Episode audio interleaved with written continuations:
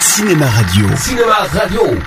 Climax, Cinéma Radio Saga. a great new hour-long dramatic series from Hollywood. Cinéma Radio aime la saga Star Wars Rien ne nous arrêtera. et vous propose de réveiller la force qui est en vous. J'achèverai ce que vous avez commencé. Chaque semaine, revenez sur les grands moments de la guerre des étoiles. On raconte toutes sortes d'histoires. Histoire des épisodes, réalisateurs, acteurs, effets spéciaux, extraits des films, anecdotes de tournage. Je n'ai aucune cause à défendre. Et retrouvez toutes les chroniques de Star Wars fabriquées par Eric Desmé en vidéo Côté obscur, les Jedi. sur le site de Cinéma Radio. www.cinemaradio.net Laisse-la t'envahir. Cinéma Radio, la radio officielle des Jedi.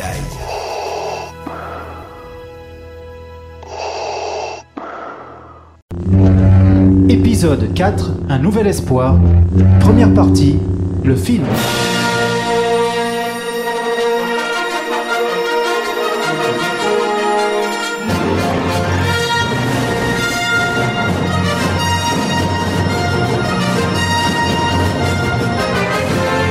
Il y a bien longtemps, dans une galaxie lointaine, très lointaine, un réalisateur, George Lucas, va révolutionner le cinéma mondial grâce à un film d'auteur regroupant toutes ses influences enfantines, à savoir le film de chevalerie, les récits mythologiques, ainsi que les comics de science-fiction. Et ce film, c'est Star Wars, rebaptisé plus tard épisode 4, Un Nouvel Espoir, qui en 1977 va bousculer un cinéma hollywoodien cynique et provocateur, en replaçant la figure du héros au grand cœur au premier plan, et en renouvelant le mythe éternel de la lutte du bien et du mal grâce à l'idée magnifique de la force. C'est à croire qu'il est protégé par la force. Grâce au fameux résumé à l'horizontale, le film plonge le spectateur directement au cœur de l'action, à savoir l'attaque du vaisseau spatial de la princesse Leia par l'armée de l'Empire, une dictature qui depuis 19 ans poursuit sa domination de la galaxie grâce à sa nouvelle base spatiale, l'étoile noire, véritable arme mortelle. Je crois que l'heure est venue de démontrer la toute-puissance de l'étoile noire, lieutenant Cap sur Alderand. J'en suis ravi. Et la princesse, interprétée par Carrie Fisher et sa coiffure en forme de pain au raisin, est en possession des plans de cette arme. Ce qui fait que l'Alliance, l'organisation rebelle qu'elle dirige, pourrait, grâce à ces plans, attaquer l'étoile noire et ainsi affaiblir considérablement les forces de l'Empire. Je veux savoir où sont les plans que vos séides vous ont remis. Je ne vois vraiment pas de quoi vous parlez. Je suis membre du Sénat impérial avec le titre de diplomate en mission à Alderange. Vous avez parti lié avec les rebelles, vous avez trahi. Qu'on l'emmène Mais elle se fait arrêter par son armée, menée par le redoutable Dark Vador, un chevalier Jedi maîtrisant la force, un champ énergétique que possèdent certaines personnes pouvant influencer ou même tuer ou bien contrôler les objets à distance. Ce qui est étonnant, c'est qu'on nous ait laissé passer, je nous voyais déjà fusillés. La force. Grâce à la force, on arrive à influencer les esprits faibles. Cette force est autant bénéfique que maléfique, et Vador, lui, a choisi le mal, basculant ainsi du côté obscur de la force. Un jeune Jedi nommé Dark Vador, qui avait été mon meilleur disciple, a soudain rejoint l'ennemi. Il a traqué et assassiné les chevaliers Jedi pour le compte de l'Empire. Avant d'être capturée, la princesse Leia numérise les plans dans son robot serviteur en forme de machine à laver R2D2 qu'elle envoie ensuite dans une sonde spatiale.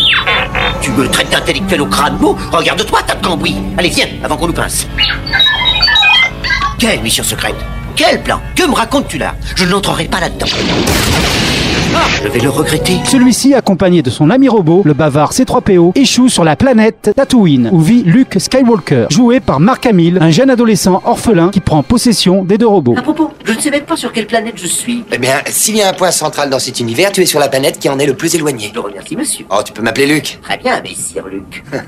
Luc tout court. Luke, vivant chez son oncle et sa tante, l'ayant recueilli après la mort de ses parents, ne tarde pas à découvrir qu'R2D2 peut transmettre le message holographique enregistré par la princesse et adressé à Obi-Wan Kenobi, un vieil ermite vague connaissance de Luke qui finit par le trouver. Qu'est-ce que c'est Et alors Monsieur t'a posé une question, réponds. Au secours, Obi-Wan Kenobi, c'est mon seul espoir. Celui-ci, interprété par Alec Guinness, acteur emblématique de la comédie anglaise, se révèle être l'un des derniers chevaliers Jedi, celui-là même ayant tout appris à Vador avant que celui-ci ne se range du côté des méchants. Vous avez fait la guerre noire Eh oui, autrefois j'étais un chevalier Jedi, comme ton père. Après la mort de ses tuteurs, Luke n'a plus d'autre solution que de suivre Kenobi et de devenir à son tour un Jedi. Je vais vous accompagner à Alderand. Ici, il n'y a plus rien qui me retienne. J'apprendrai à maîtriser la force pour devenir un Jedi comme mon père. Ils embarquent à bord du Faucon Millennium, un vaisseau piloté par l'aventurier sans foi ni loi Han Solo, joué par le débutant Harrison Ford, toujours accompagné de son associé poilu, le Wookiee Chewbacca. Chico dit que vous demandez à louer un appareil pour aller à Alderaan, c'est ça Oui, c'est cela. Si cet appareil est rapide. Vous n'avez pas entendu parler du Millennium Condor